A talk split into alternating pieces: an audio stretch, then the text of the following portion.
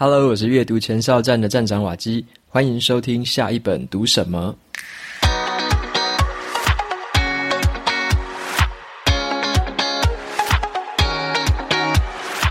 今天我要跟大家分享的这本书，它的书名叫做《辉瑞登月任务》。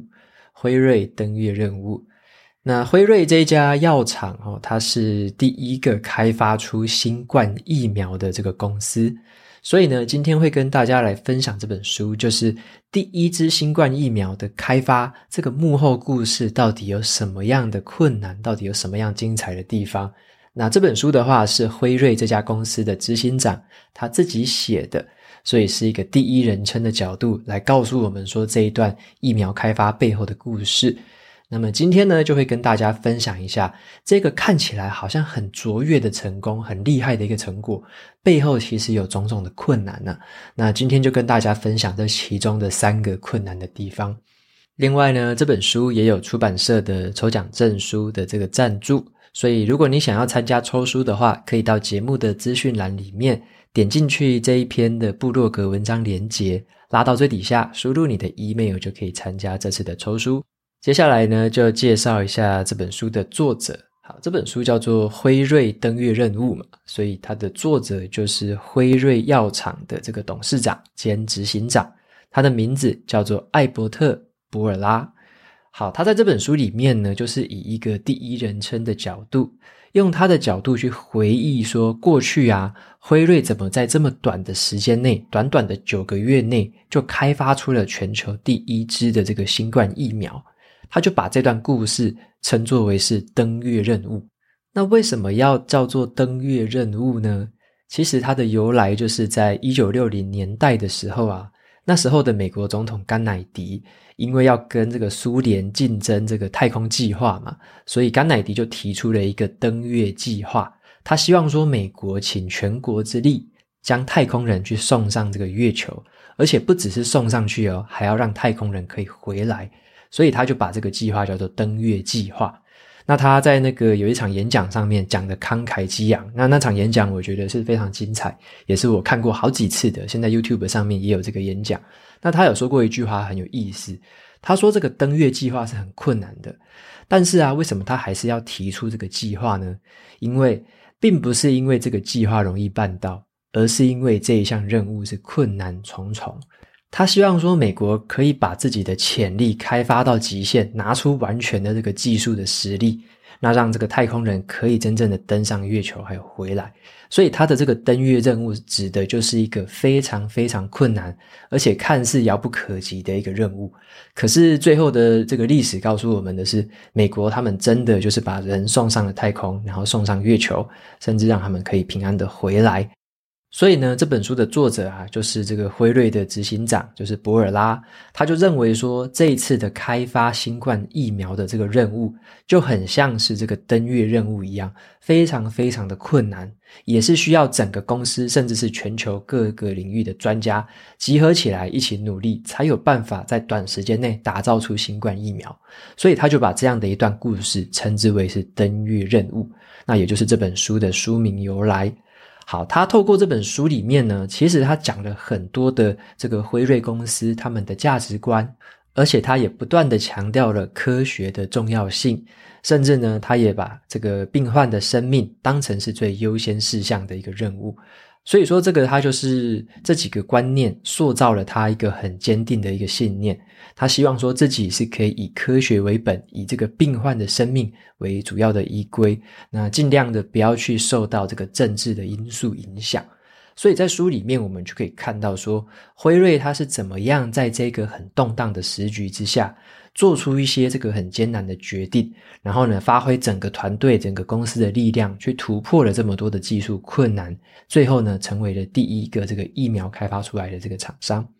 好，那我在读这本书的时候啊，其实最感兴趣的是其中的三个问题啦。第一个问题是说，为什么辉瑞他会决定跟这个 BNT 公司携手合作呢？OK，这个第一支新冠疫苗其实是他们两家公司合作的结果啦，就是辉瑞为主，然后呢，BNT 以技术为辅，这样子打造出来的这个疫苗。那第二个问题是说，那他们用了哪一些方法来加速这个开发的时程那怎么样可以在这个九个月内就开发出来这个疫苗？那第三个问题就是说，在这一场开发疫苗的这个竞赛里面呢、政治人物或者说这个政治的局势到底扮演了这什么样的角色，造成了哪一些的影响？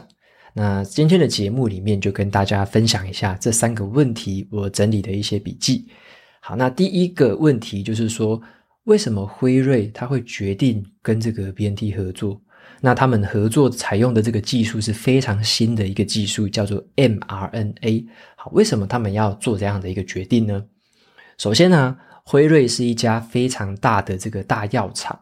他们的研发团队其实在很多的疫苗技术上面都有很丰富的经验了，像是比较成熟的一些疫苗技术啊，像是腺病毒，还有这个重组蛋白跟结合型的疫苗。好，这一些都是比较成熟的技术。那比较新的技术叫做 mRNA，好，这个技术是比较新的。所以这个辉瑞他们面临到的第一个挑战就是，到底要用哪一个技术来研发这一次的疫苗？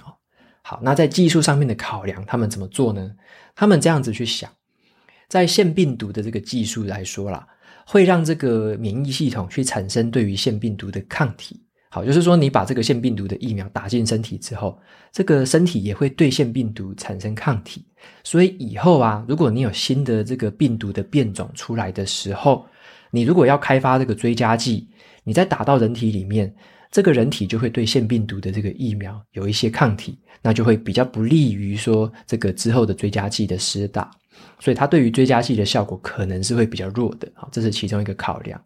那再来的话，第二个是。蛋白质技术也是他们很擅长的。那为什么他们最后也不用蛋白质技术呢？是因为说蛋白质的生产其实是比较困难的，它要的时间跟它的产这个生产的方式是比较困难的。而且在面对这个新的变种病毒的时候，它会需要更长的时间去重新研发一次。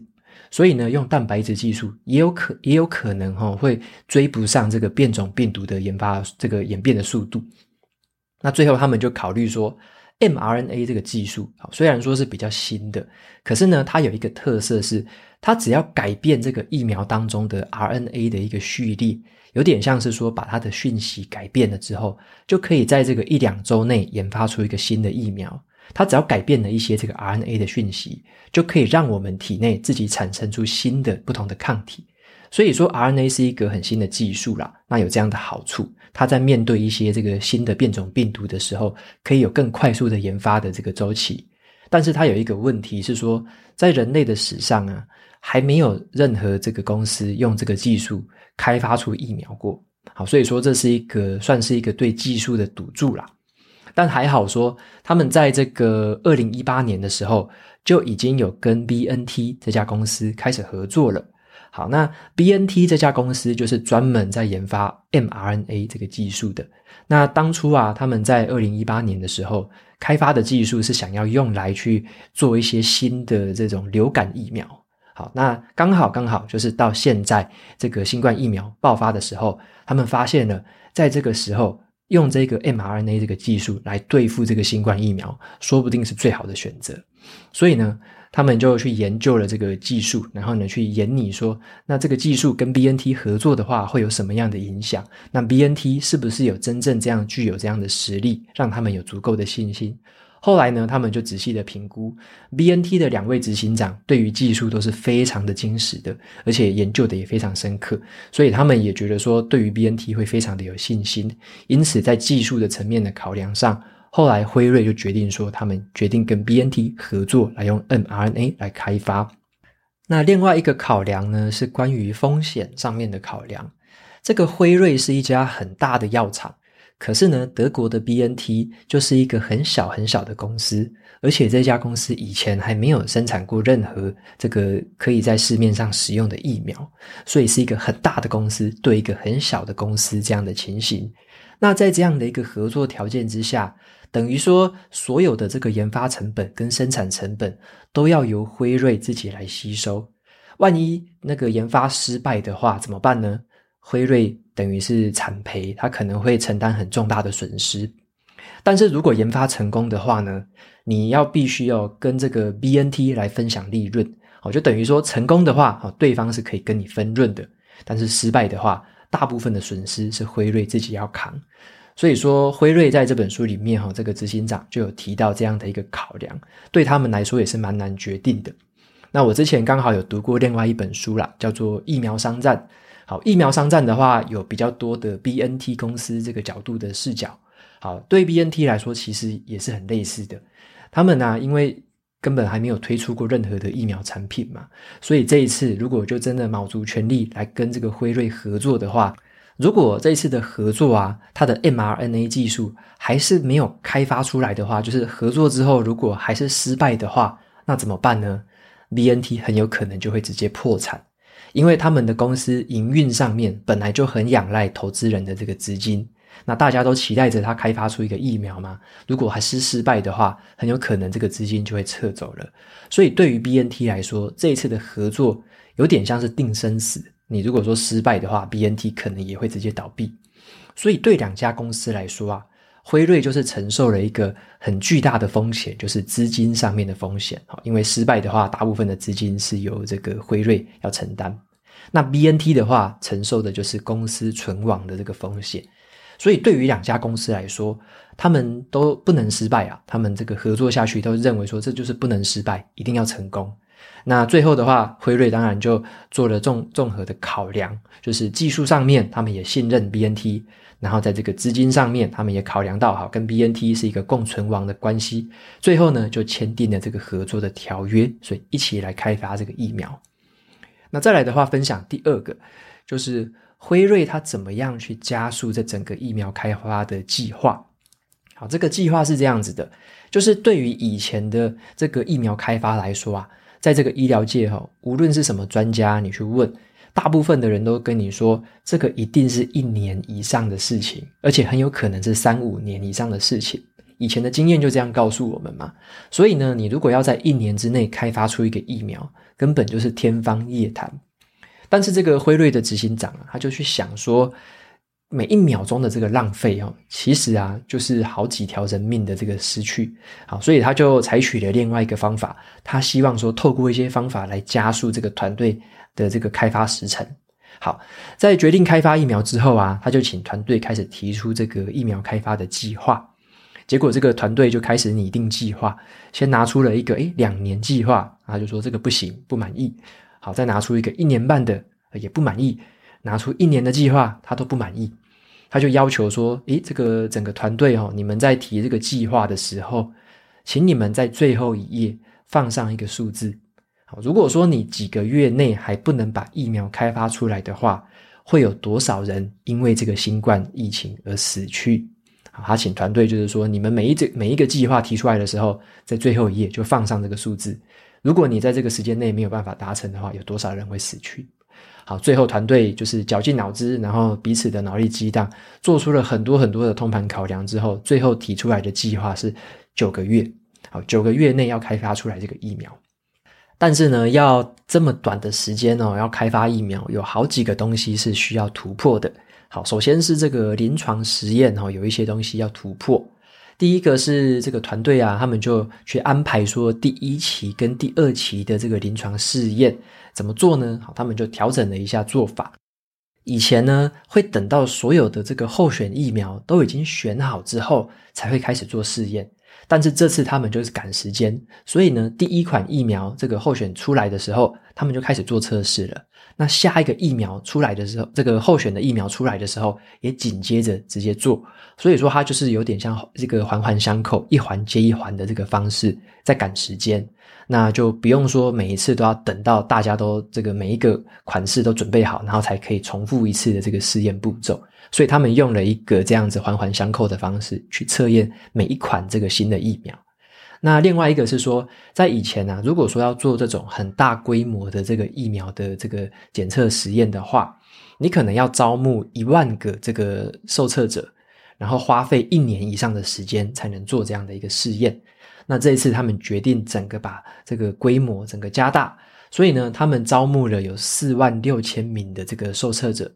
那达到这个规模的实验呢、通常会需要大概四十到六十个左右的这个实验地点。那他们也决定一口气就直接提高到一百五十个这个实验地点。好，所以他们在这个选人的这个数量跟选地点的数量都大幅的提升。好，那这个不只是一个数字的变化啦，这个对于所要付出的这个临床实验的金额也是非常的高的。好，所以他们付出了很高很高额的预算来做这个实验。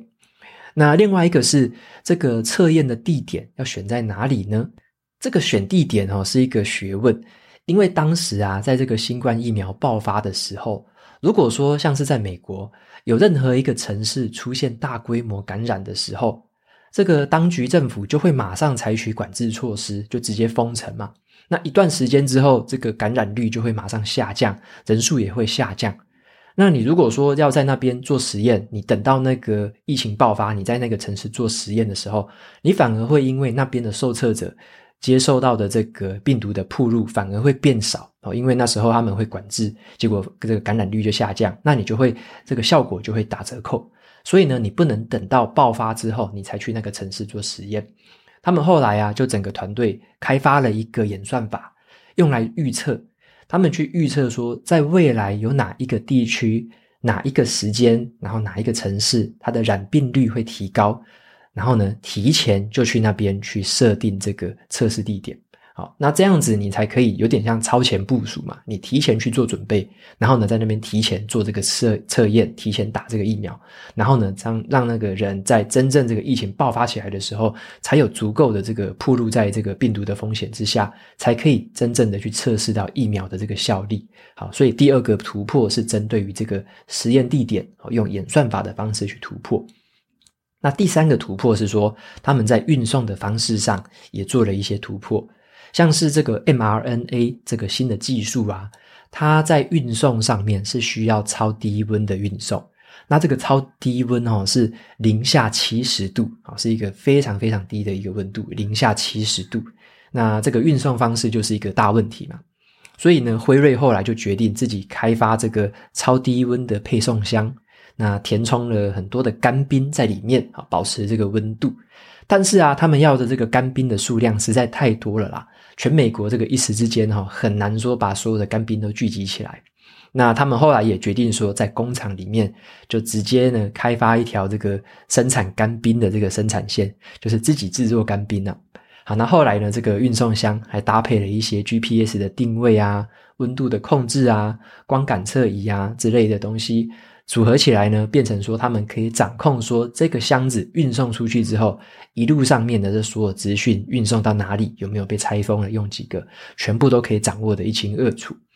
那整整体来说啦，他之所以呢可以把这个计划加快的到这个九个月内，我觉得就是一个关键的技巧，就是这个执行长他用的，他就是说他把这个。目标的时程哦，就是说你们这个提出的计划几个月几个月的这个计划，他直接请你在最后一页加上这个目标会造成多少人死亡啊？他用这个直接把它连接起来，让这个团队会知道说他们的决定、他们的计划会造成怎么样的影响。那也因为这样子的一个算是一个驱动力、一个驱策力，让团队去发挥各种的想象力，然后呢做出各种的突破。然后才真的提出了这一个，就是很短时间内，然后又可以执行的这样的计划。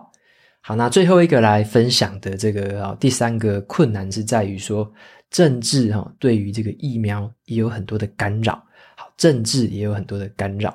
像是这个辉瑞的执行长啊，他就有说了，在开发疫苗的过程中哦，其实在技术上面啊，在团队上面，其实这些突破。都还可以让他可以接受哈，但是让他最感到痛心的反而是政治的这一块。好，那尤其是有一位这个美国前总统川普嘛，对他的这个影响啊非常的大。像是啊，这个疫苗当初在进入第三期的临床试验的时候，刚刚好是在这个美国的二零二零总统大选的这个期间，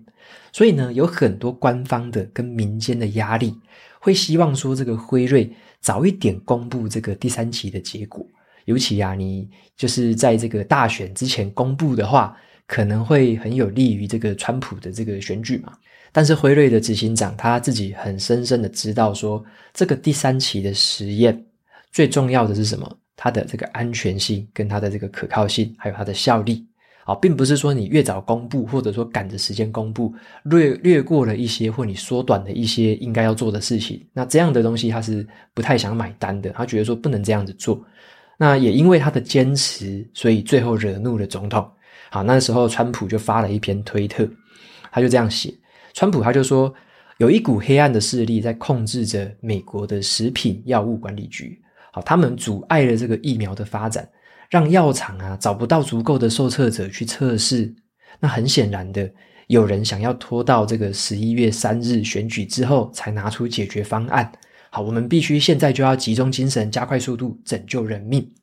好，川普他就发出了这一个很充满怀疑论调的一个指责啊，那很多的川普支持者那时候也就一起群情激愤。就来指责说，这个美国食品药物管理局是不是诚信有问题啊？是不是因为什么东西、什么关系，然后不公布这个结果？好，所以那时候有很多的阴谋论。那辉瑞的执行长他就知道说，哇，这样子的这个推特一发出来，这个一定是大事不好了，因为这样的指责会让那一些支持者会很不相信这个疫苗，会很不相信这个检测的结果。好，那甚至是对于很多的东西，如果你不信任之后，会不会之后就开始不打疫苗？啊，他就很担心这件事情。所以这个辉瑞的执行长他就找了这个交生公司，好，另外一家这个制药公司交生。找他们去共同发表声明，好，最后他们总共集结了有九间非常大的药厂一起集体的响应，去发表一个公开的声明，说这个是有科学根据的。为什么要这样的时间？为什么要做这些程序？是有科学根据的。他们也很强烈的指明说，病毒才是最大的敌人，只有真正经过第三期试验的疫苗，它的安全性和效力才有保证。这个时候也才能向这个监管的机构去申请这种紧急的授权。所以呢，这一些药厂的巨头们，还有很多的这个科学界的大佬，都用尽了全力，试着要去消除这样的阴谋论的这种质疑的声音。那当然，这个。他们有做出很多的努力，但是大家也可以知道说，其实美国还是有非常多的人是不愿意打疫苗的。好，所以说这样，呃，川普这样的言论其实也是造成了很多的影响，现在可能还是久久没有办法散去。那在书里面呢，这个作者他也透露了很多这个川普跟他的一些对话。那我就会觉得说，对于川普来说，到底是选举重要还是人命重要？你就会有这样深深的一个疑惑。那我自己认为的是，拯救人命的是疫苗啦，而不是选举。好，所以说这个部分在书里面就有一些琢磨，大家也可以再参考看看。那最后呢，做一下这本书的这个总结，就是除了上面我提到的这个美国这边的政治的干扰之外，哈，其实全世界各国的元首跟这本书的这个作者，哈，就是跟辉瑞的这个执行长。也有很多的互动啦，那在书里面就有提到这个部分，你就可以去看说，诶，不同国家的这个元首面对疫情的态度跟作风是怎么样。好，那我前阵子的话也有读的另外一本是《疫苗商战》。好，《疫苗商战》的话，那本书是比较讲疫苗的历史啊，讲这个疫苗的科学，还有这些研究疫苗的科学家他们的个人故事。好，那这一本的话是辉瑞登月任务的话，就比较偏向于说是由辉瑞的角度，那讲了比较多关于这个呃技术上面的，然后呢跟这个政治影响上面的，甚至是怎么样配送，怎么样公平的配送到世界上不同国家，这样子比较政治角度的层面的这些论述。好，所以说两本书我觉得是有不同的样貌，可是搭配起来的话，就可以让我去看到更多这个疫苗开发背后的故事。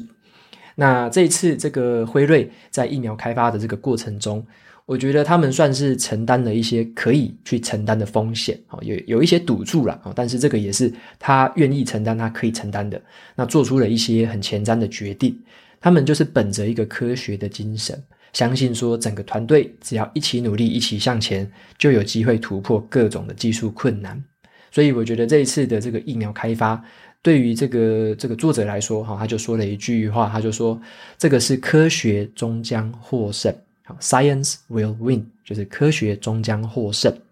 那最后的话，也分享给大家一句话，我觉得跟这个故事也是蛮合的一个调性。好，这句话的话是这个古希腊哲学家亚里斯多德他曾经说过的：“他说：“卓越绝非偶然的成功，而是从众多的选择当中做出明智的选择。决定命运的是选择，而非机运。”好，那透过这本书的作者哈，他的第一手告白啊，我就体认到说，其实这个领导者如果说是拥有信念、拥有愿景的话，他才有机会在这种暴风雨的时候去掌舵。然后呢，让整个团队可以航行在这种前无古人的航道当中，达成这种很难得的一个创举。所以他的信念其实影响了他所做出的选择，那他的选择也就影响了未来的命运。那我想这就是这本书想要告诉我们的一些事情吧。好，那今天这本书就分享到这边告一个段落，后面一样来念一下 Apple Podcast 上面的五星评论。好，第一位听众叫做。SCP 一二一七，他的留言说：“五星好评的优质节目，好好节目，非常感谢你的留言。”那第二位听众叫做 Aproteus，他说：“很棒的频道，然后书挑得好，摘要也很清楚，谢谢。”OK，非常感谢 Proteus。那再来是第三位听众，叫做平凡中的独特因子，好，他的留言内容是生活粮食。瓦基的声调真诚，呃，沉稳，让通勤时间静下来，吸收知识，提升自我，真是质感太好的 Podcast 频道了。OK，非常感谢这个平凡中的独特因子的留言。那么最后一位听众叫做 Apple G Friend，好，Apple G Friend，他说这个很喜欢瓦基的频道，可以在忙碌的生活中，在通勤时间听到很多有趣的书。那透过这些书籍，让自己的生活更充实。希望瓦基继续下去，谢谢。OK，也非常感谢这位听众的留言。那谢谢你的支持，当然也会这个持续的做下去。好，那今天的说书就到这边，好，告一个段落。